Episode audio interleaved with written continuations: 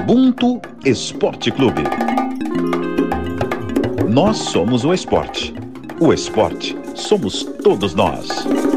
Com Rafael Serafim, Diego Moraes, Marcos Luca Valentim, Pedro Moreno e Thales Ramos. Oi, gente, eu sou Aniele Franco, eu sou atual diretora do Instituto Marielle Franco e professora. Ubuntu para mim é ter empatia, Ubuntu para mim é a gente conseguir combater juntos a desigualdade racial que tanto assola esse país. Ubuntu é a gente se colocar no lugar do outro e entender que a cada 23 minutos um jovem negro é morto no país. E quando a gente não tá ali morto ou sendo pisoteado, por exemplo, a gente está aqui lutando, resistindo e fazendo coisas incríveis como o Ubuntu Esporte Clube.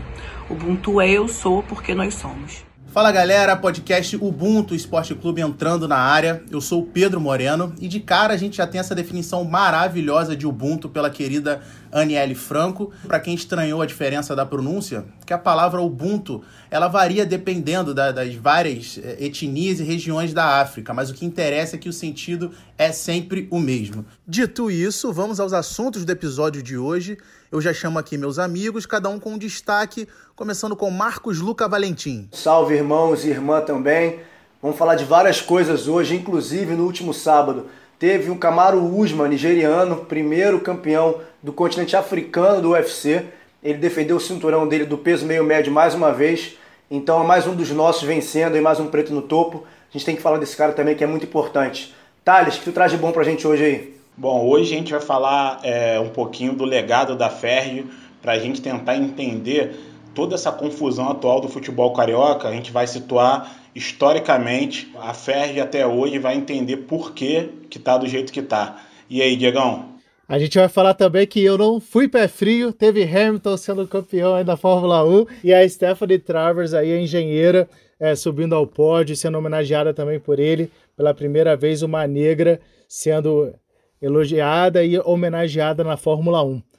Agora passo para você, Rafa. O que a gente vai ter aí também? E pegando o seu gancho, Diegão, falando da Stephanie, nossa irmã africana homenageada no pódio da Fórmula 1, nós vamos até a África do Sul para entender como que o continente em geral está passando por essa pandemia e também como o futebol é tratado por lá. Show de bola, episódio de hoje então recheado de coisa legal. A Rafa já adiantou, então antes da gente aprofundar nos temas de hoje, o Ubuntu Esporte Clube vai ter a honra de viajar para a Terra Mãe.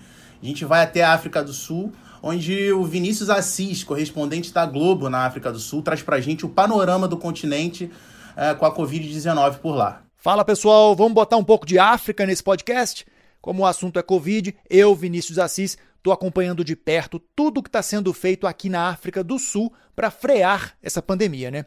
Bom, o presidente Cyril Ramaphosa começou a semana afirmando que a tempestade está sobre o país. Ele quis dizer com isso que o pior momento já chegou aqui. A África do Sul tem registrado 500 casos por hora nas últimas semanas e está com o maior número de infectados do continente africano e entre os cinco países do planeta com a maior quantidade de pacientes que ainda não se recuperaram. Bom, a venda de bebidas alcoólicas voltou a ser proibida aqui na África do Sul por causa do aumento dos números de casos de violência doméstica, acidentes de trânsito e, e brigas que terminaram com feridos, né, que acabaram indo parar nos hospitais, ocupando equipes médicas que precisavam dar atenção total aos casos de Covid. Agora, em se tratando de mortes, quem registrou a maior quantidade no continente africano foi o Egito, onde foi registrado o primeiro caso da África cinco meses atrás. Esse cenário tem mudado muito, não adianta a gente ficar falando aqui de números, né? Porque está mudando toda hora, mas o que se vê aqui é não só a África do Sul, mas todo o continente africano tem números bem menores que os do Brasil. Agora, o pessoal que gosta de esporte tá ansioso, lógico, pela volta dos jogos, né? Eles aqui gostam muito de rugby, mas a notícia que eu trago para vocês é sobre o nosso amado futebol. O Campeonato Sul-Africano deve voltar no dia 18 e começar pela província de Gauteng, onde fica Joanesburgo, para quem não conhece aqui a África do Sul. O curioso é que essa é exatamente a província com mais casos de Covid, é o epicentro da África do Sul até agora. Mas a data ainda precisa ser aprovada pela Associação de Futebol sul-africana. Agora, nos bastidores, há quem defenda a volta em agosto, para que os jogadores tenham mais tempo né, para os treinos, enfim. Os jogos foram interrompidos dia 16 de março, depois que o presidente decretou estado de desastre nacional. E a pergunta que fica é como serão os jogos daqui para frente, né? não só na África do Sul, no Brasil, no mundo todo. E por falar em futebol, há exatamente 10 anos a África do Sul sediava a Copa do Mundo. Em 2010, o planeta conheceu a música Waka Waka na voz da Shakira e com a participação de um grupo aqui, um grupo sul-africano que eu gosto muito chamado Freshly Ground. A música que estourou até hoje aqui quando toca em alguma festa é certeza de muita gente dançando, vibrando e lembrando de como era bom, né, estar tá no meio de uma multidão. Aliás, para mim, os três melhores hinos da Copa são: primeiro, Waka Waka, segundo, Waka Waka e depois Waka Waka. Não sei se vocês concordam. Hein? Eu tô fechado com o Vinícius. Waka Waka em primeiro, segundo, terceiro, quarto, quinto, para mim Top é. Top 10 é um... Waka Waka. Top 10. É o melhor disparado.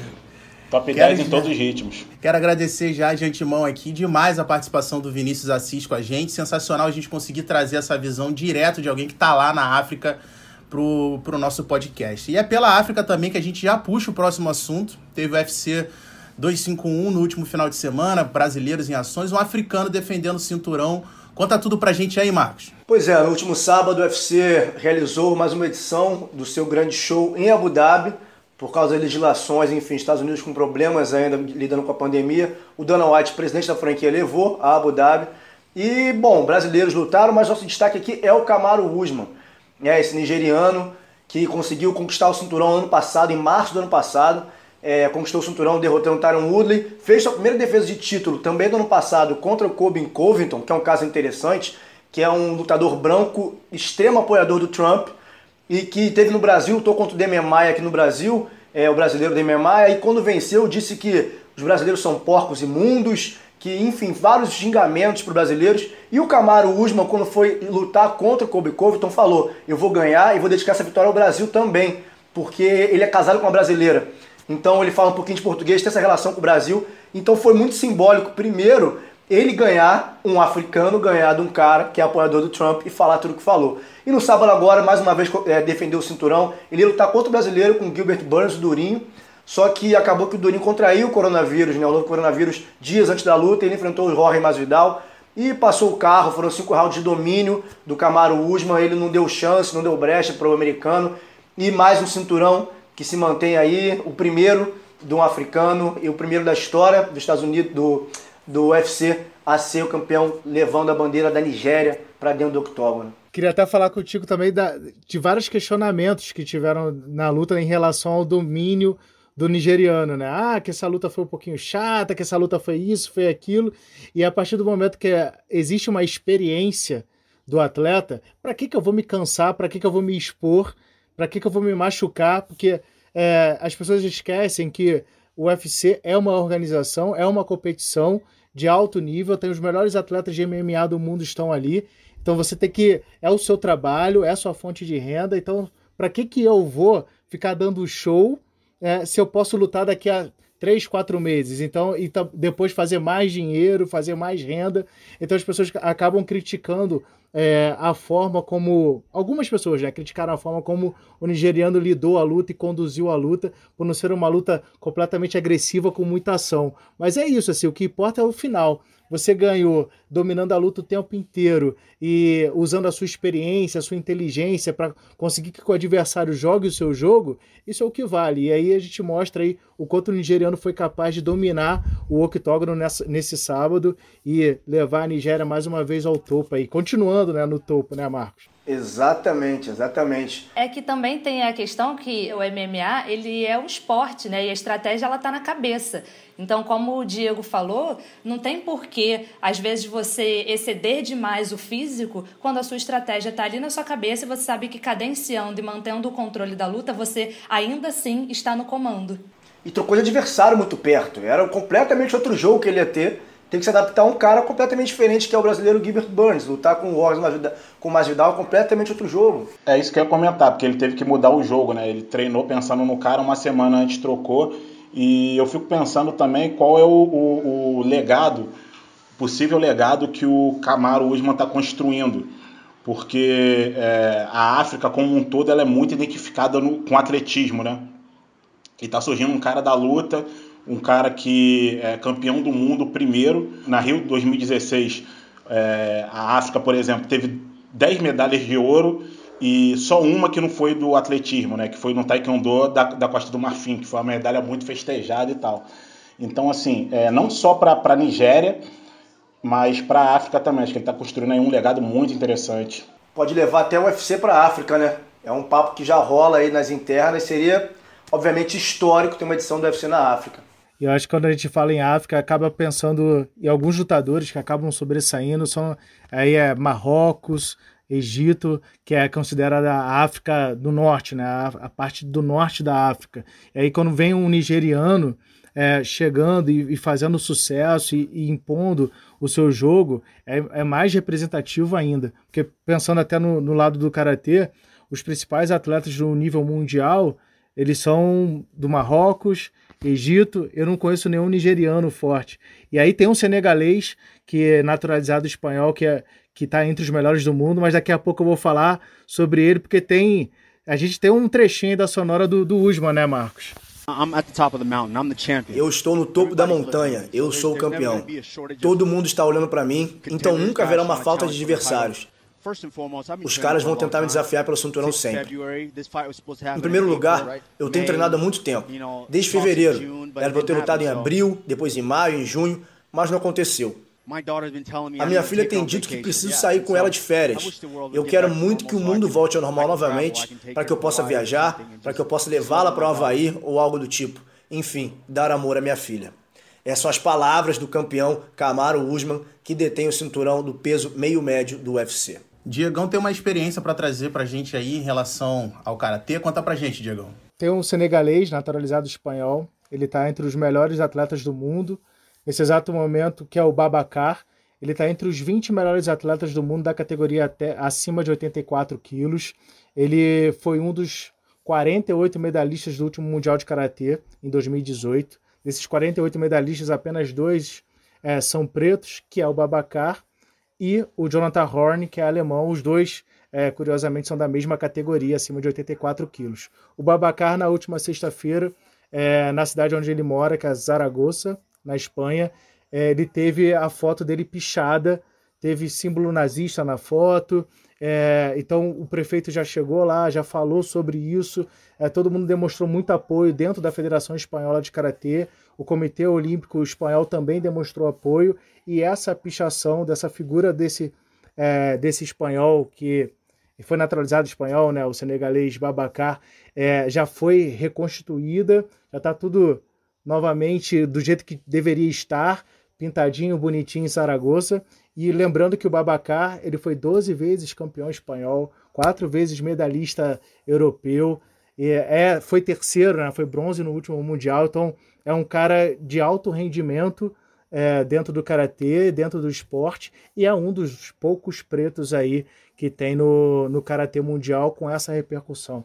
Então, é, vale, vale lembrar esse caso de racismo em Zaragoza da semana passada e vale lembrar o quanto que é importante a gente destacar também quando isso acontece e quando a gente tem apoio de outras pessoas. Nesse caso, teve o prefeito de Zaragoza, o Comitê Olímpico Espanhol, dando exemplo de como apoiar e como fazer ações ali de, de dar apoio ao atleta que está sofrendo racismo. Em vez de punir, em vez de deixá-lo calado, ele pode falar, ele pôde falar, e o quanto que isso indigna ele até hoje. Praticando um pouco antirracismo, né? Bom ver isso também. Né? Próximo assunto, então, que a gente vai tratar aqui no Ubuntu Esporte Clube é a Fórmula 1. Foi realizado em Spielberg, na Áustria, Grande Prêmio da Estíria, segunda etapa da temporada 2020, um final de semana perfeito para o Lewis Hamilton, apesar de Diego Moraes, que diga-se de passagem acabou com a fama de pé frio, porque assistiu verdade, a corrida. A gente não sabe se ele assistiu, né? Ele diz. É, não existe meu poder do pé do homem. No grupo, no grupo tava quieto. Para todos os efeitos, Diego Moraes assistiu a corrida e Lewis Hamilton tirou onda. No sábado ele deu um show na chuva, largou na pole position e não foi praticamente incomodado durante a corrida inteira dobradinha da Mercedes, Hamilton em primeiro, Bottas em segundo, Max Verstappen da RBR em terceiro. Foi a vitória de número 85 do Hamilton, agora só faltam sete vitórias para ele bater o recorde de 91 vitórias do, do Michael Schumacher. A gente tem pelo menos mais oito provas na temporada, podendo aumentar ainda esse número de, de, de GPs, mas parece é só uma questão de tempo para o Hamilton bater aí mais esse recorde.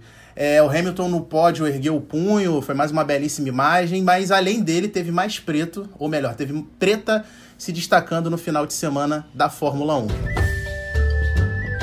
Tinha que ser preto. Quem inaugura a nossa vinheta Tinha que Ser Preto, pela primeira vez usada aqui no Ubuntu Esporte Clube, é Stephanie Travers, engenheira química da Petronas, que é a equipe que fornece combustíveis para Mercedes. Que, que episódio legal aí, hein, galera?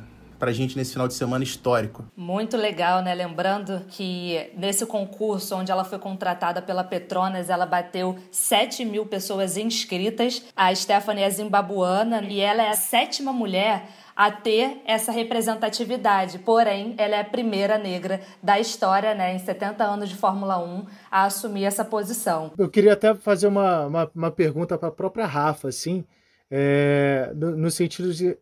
Rafa, é, quando você olha uma mulher negra dentro de um ambiente, que é um ambiente, é, a maioria ali, homens, e vê uma mulher negra recebendo um prêmio pelo Hamilton, que é um dos representantes aí da, da, da luta antirracista. Quando você vê essa mulher é, e ouve essa mulher, enfim, lê notícias sobre essa mulher, o que, que você sente como mulher negra, estando também é, sendo voz dentro do mundo esportivo?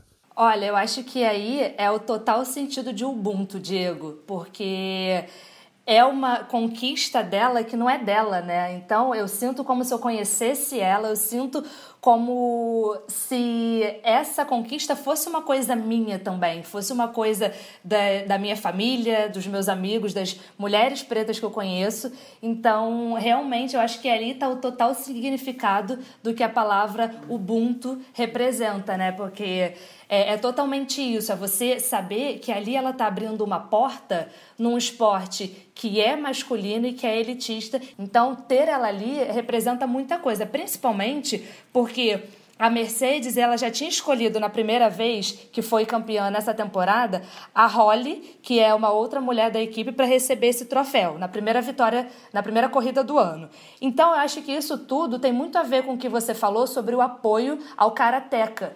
O movimento do Hamilton, ele traz essa necessidade da Mercedes se movimentar e realmente eles estão com esse propósito. Eles fizeram uma análise que só tem 3% de minorias étnicas na equipe, 12% só de mulheres, e eles estão no movimento de entender essa estrutura patriarcal, é, machista e racista. Isso tudo tem muito a ver com o que o Hamilton vem fazendo. Era uma luta que ele começou a traçar muito sozinho e agora ele já tem o apoio. E é exatamente isso que a gente fala que é a prática antirracista.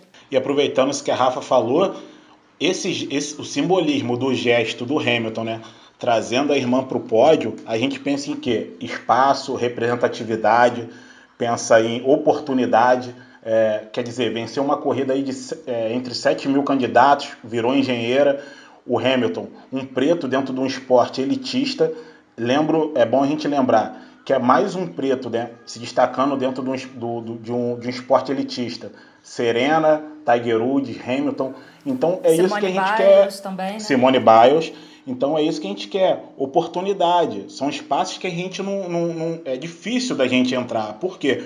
Quantas quadras de tênis é, é, é, tem na, é, por aí na periferia? Quanto custa um taco de, de golfe? Quanto custa uma raquete? E o kart, né? Para você começar numa Fórmula 1 Pô, é muito difícil. Piorou, o automobilismo elitista. então já é uma coisa muito, muito distante. E eu, eu acho assim que é legal é subverter essa narrativa, sabe? Porque o nosso imagético, no imaginário das pessoas, a gente fala em certas profissões, em certos lugares, a gente imagina uma pessoa preferencialmente homem negro, exclu homem negro, exclusivamente homem branco. Você fala num cientista, você fala num engenheiro, a imagem que se vê na cabeça, formalizada pelos meios audiovisuais, é de um homem branco meio malucão, que é o cientista que nos impuseram ao longo da história. Quando você vê no e volta pódio, para o futuro, né, Marcos? Exatamente. volta para o futuro. Você, quando você vê no pódio uma engenheira de fluidos de 25 anos, africana, preta ali, você fala, cara, essas pessoas existem. Por que de novo falar dessas pessoas? Onde elas estão e por que não chega a elas a imagem? Porque se o audiovisual, se as mídias como um todo tiveram esse papel de construir o nosso imagético, que é forjado em pilares racistas, cabe aos meios audiovisuais também desconstruam tudo isso foi criado. Então é maravilhoso poder ter essas pessoas ali muito para construir esse imagético, ressignificar esse tinha que ser preto, né? É muito legal. Lembrando que o, o, próprio Hamilton já tem, ele deu início a um projeto de captação e, e busca de novos talentos negros, não só como pilotos, mas cientistas e engenheiros, para cada vez mais encher a Fórmula 1 de preto e é um passo que não não tem como voltar, como a gente costuma brincar, o foguete que, que não dá ré, né? Ações é, afirmativas próximo... neles. É isso. Próximo assunto aqui então no Ubuntu, o Campeonato Carioca, que está chegando ao fim. É, mas o estadual desse ano ele vai ficar manchado na história como um dos campeonatos mais conturbados que a gente já viu no, no, no Brasil, né? A gente vai aprofundar um pouquinho a questão, tendo como recorte o histórico da Federação de Futebol do Rio, para ajudar a gente a entender um pouquinho melhor o comentarista da Globo, Paulo César Vasconcelos, o PC, que tem uma história riquíssima dentro do jornalismo e acompanhou de muito perto essa trajetória da Federação Carioca, mandou um áudio para a gente. Olá, amigos e amigas do Ubuntu. Uma saudação muito especial e um prazer que vocês não têm ideia de estar participando desse projeto, um projeto que dá fala, dá voz, dá olhar a uma nova geração de jornalistas que falam tão bem sobre o presente, que trabalham para o futuro, tendo como referência tudo o que aconteceu no passado. Os resultados de cristalização no poder, é, de práticas ditatoriais, é, de administração discricionária é, e sempre atendendo o interesse de um e ignorando o interesse de outros, é o atual estágio do futebol do Rio de Janeiro, que culmina com esse campeonato estadual de 2020 manchado pela sequência de descompromissos, desrespeitos e de caminhar na contramão do que é certo. Lamentável que tudo esteja acontecendo sem discussão, mas não surpreende, pois as coisas que acontecem sem discussão são claramente e são evidentemente resultados de práticas antidemocráticas. No momento, a federação tem uma estreita ligação com o Flamengo, sim. Agora, historicamente, ela jamais teve ligação ou uma relação amistosa uh, ao mesmo tempo com os quatro clubes. É, houve um período em que Eduardo Viana era o presidente e a proximidade com o Vasco era muito intensa. É, depois teve um outro período em que o Fluminense, especialmente na parte jurídica, também tinha muita aproximação. O Flamengo, que hoje, presidido por Rodolfo Landim, é um aliado, a época de Eduardo Bandeira virou um inimigo e nem sequer votou para a reeleição de Rubens Lopes. Então há uma sazonalidade no apoio, mas basicamente não creio que isso seja a principal questão. A principal questão é que a ausência de uma ideia coletiva impede que esse poder seja questionado. E esse poder é, usando de todos os artifícios que tem, procura agradar um aqui, agradar o outro ali, ter um inimigo ali, mas na próxima esquina esse inimigo será um amigo, e assim vai se encastelando no poder. Independentemente de quem esteja próximo, de quem esteja afastado, o diagnóstico que se tem é que essa estrutura de poder, ela em nada é benéfica para o futebol no estado do Rio de Janeiro. O PC foi muito preciso aí quando ele citou a falta de alternância é, histórica na presidência da FERJ. É, em 42 anos de federação, três presidentes. É, lembrando que é, isso não é exclusividade do futebol do Rio, né? É um problema do esporte brasileiro. A gente pode pensar em Ricardo Teixeira, mais de 20 anos na CBF, Coraci Nunes, quase 30 anos à frente da Confederação Brasileira de Natação, Nussmann também, mais de 20 na frente do COB, e todos eles, não por acaso, envolvidos em escândalos de corrupção. Alguns foram realmente assim chutados da, da, da do cargo por, causa, por conta desses escândalos. E a Federação é, do Rio não, não foge disso. É, o Pedro usou aí na apresentação manchado, o campeonato manchado, o PC também, mais um campeonato manchado. É, é uma coisa que se repete ao longo da história do, do campeonato carioca. O presidente mais famoso que é o Eduardo Viana, um cara inteligentíssimo, que foi professor da UERJ, que teve a oportunidade de pensar o futebol de uma forma mais progressista, não fez na administração do caixa d'água, né, como ele era conhecido, o campeonato carioca acumulou uma série de fórmulas esdrúxulas ao ponto de no campeonato, na final do campeonato de 90, por exemplo, é, terminou Botafogo se disse campeão, Vasco também, Botafogo deu a volta, a volta olímpica com a taça, o, o Vasco com uma caravela. Em 94, o Botafogo, Fluminense e o Flamengo tentaram esvaziar o campeonato por causa de uma série de denúncias de corrupção. E ali a gente já via uma, uma aproximação do Deurico Miranda com, com o Eduardo Viana, que é uma coisa que se repete agora na administração do Rubens Lopes com o Flamengo. E, e, mais uma fórmula de campeonato que termina sem ninguém entender nada. É, tudo bem, está sem público por conta do Covid, mas é, a gente não consegue, não consegue, a gente consegue entender é, toda essa crise analisando o contexto histórico, que não é de hoje. Então, assim, quando chega agora, no momento que a Federação Carioca dá de frente com uma pandemia que afeta o mundo todo, o resultado não podia ser outro, né? Porque eles ignoraram totalmente a realidade dos clubes menores. É, a gente viu coisas esdrúxulas aí, como o, o, o Bangu enclausurado 15 dias, sem poder ter os jogadores sem poder ter contato com a família, levando em conta também que cada cidade tem um protocolo, Macaé tem um, Volta Redonda tem outro, e, e eles ignoraram totalmente isso. Os times não têm é, é, condições de fazer, realizar tantos testes de, de, de Covid e tal, etc. Então, assim, a gente, a gente fica desgostoso, vamos dizer assim, no Campeonato Carioca, mas a gente entende por que, que isso está acontecendo. Dá para dizer até que, é, enfim, acho que a Covid ela acaba escancarando vários problemas que tem na, em todos, as, todos os setores da sociedade. E quando a gente fala de gestão, ela escancara também o problema de gestão em vários setores, né?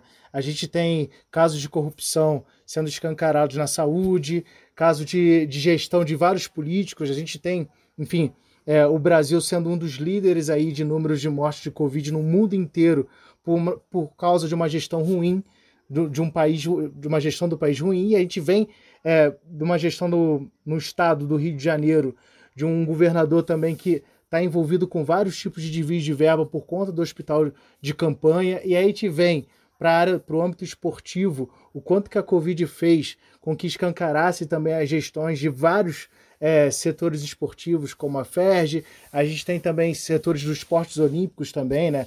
clubes sendo desfeitos, equipes que, que têm grandes atletas sendo desfeitas, como é, por exemplo, o SESI desfez a equipe de vôlei, Pinheiros desfez a equipe de basquete. Então, assim, é, a Covid dá para dizer que, que veio, foi uma pandemia que escancarou as desigualdades e mostrou para a gente o quanto que a gestão pode ser boa e ruim, né? Então, quem gere ruim um lugar acaba sendo é, alvo aí de, de mais críticas e, enfim, a gente acaba vendo isso no futebol carioca. É, exatamente. A gente teve, na verdade, exemplos, né? Porque a pandemia ela começou no Oriente e veio para o Ocidente. A gente teve muitos exemplos de como agir, do que deu errado e do que estava dando certo, e ainda assim a gente não conseguiu é, fazer as coisas como deveríamos, né, em sua maioria, levando em consideração que é um país de território continental. Então, longe dos centros urbanos, dos grandes centros urbanos, você já sofre muito com tanta desigualdade. E aí, quando vem uma doença dessa, uma, um problema tão sério, tão grave como esse, realmente fica escancarado. E quando a gente fala do futebol no Rio de Janeiro, lembrando que ele voltou 18 de junho.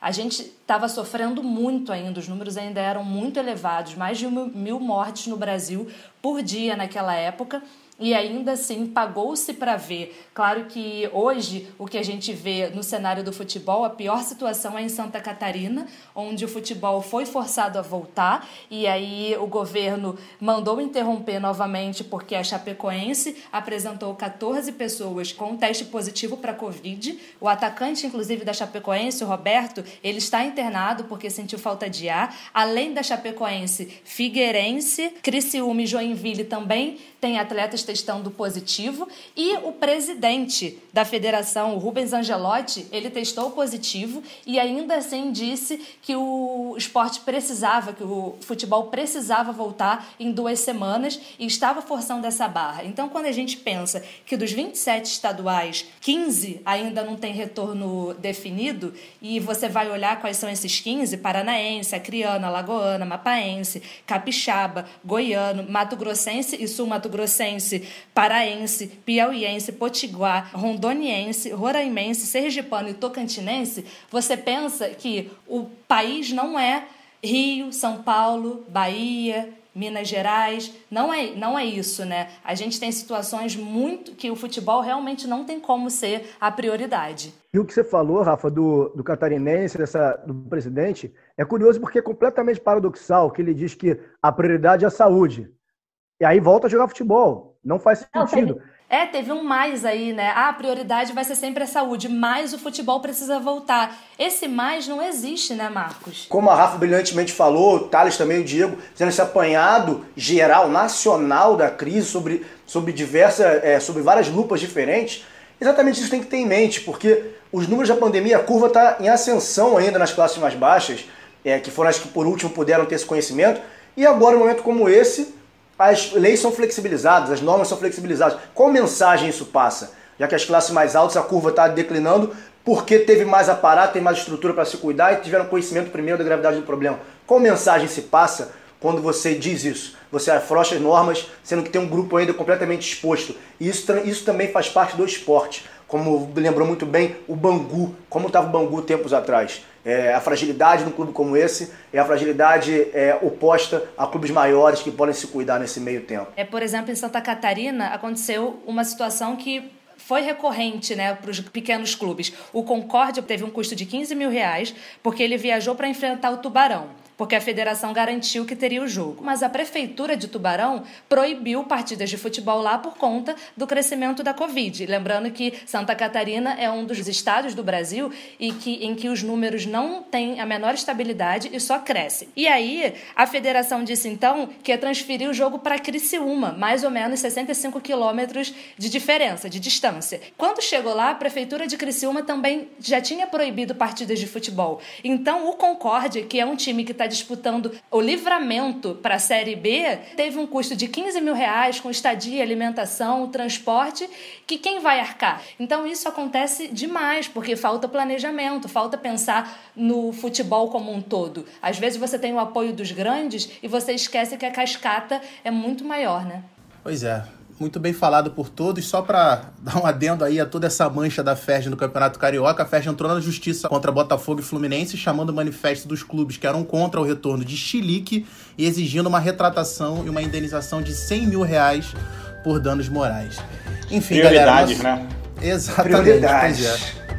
Nosso tempo chegando ao final. Muito bom passar mais esse tempo com vocês. Passou rápido, hein? Pô, bem rápido. Esse foi o primeiro episódio do Ubuntu Esporte Clube. Espero que todos tenham gostado. Sigam lá o perfil do Ubuntu no Instagram e espalha pra geral. Na quarta a gente tá de volta. Um abraço. Valeu. Abraço. Valeu, valeu, valeu.